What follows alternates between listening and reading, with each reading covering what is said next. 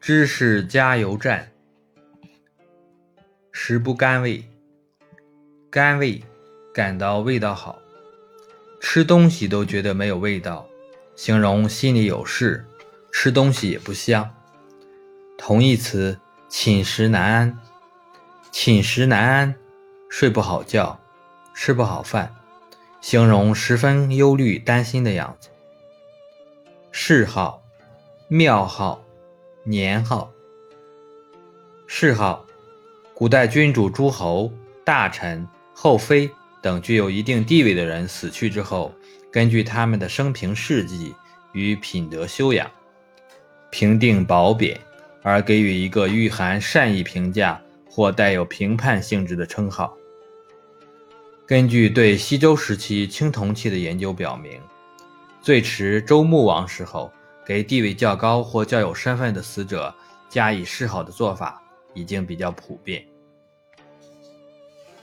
庙号起源于商朝，最初非常严格，按照祖有功而宗有德的标准。开国皇帝一般被称为太祖或高祖，如汉高祖、唐高祖、宋太祖。后面的皇帝一般称为宗。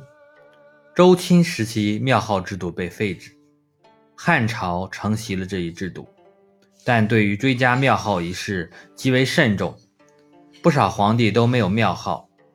到了唐朝，除了某些亡国之君以及短命皇帝之外，一般都有庙号。年号，中国历代君王用以纪年的名号，往往也是时运变化的标志。按惯例。新君继位，大多会颁行新年号，成为改元。汉武帝以前无年号，一般认为建元元年为年号纪年的开始，每于建国大事、重大祥瑞、灾异。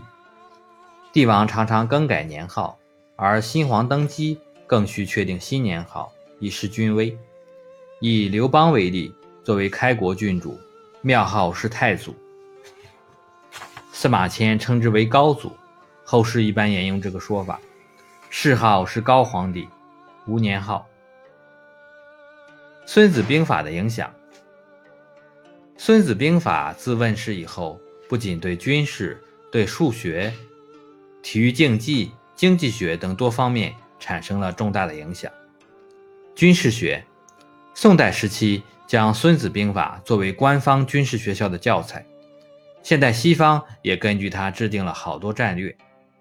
数学，《孙子兵法》最早对数量概念进行研究和论述，后来才引起人们对数量的关注。体育竞技，唐代王基新的《围棋十诀》和北宋的《棋经十三篇》都是效仿《孙子兵法》的理论著作。经济学，现代的许多商人都把《孙子兵法》。作为商战的备读书，医学，清代名医许大春的《医学源流论》，用药如用兵论，就借鉴了《孙子兵法》中的用兵原则。信息学，《孙子兵法》中关于战争信息的搜集是现代信息学的源头。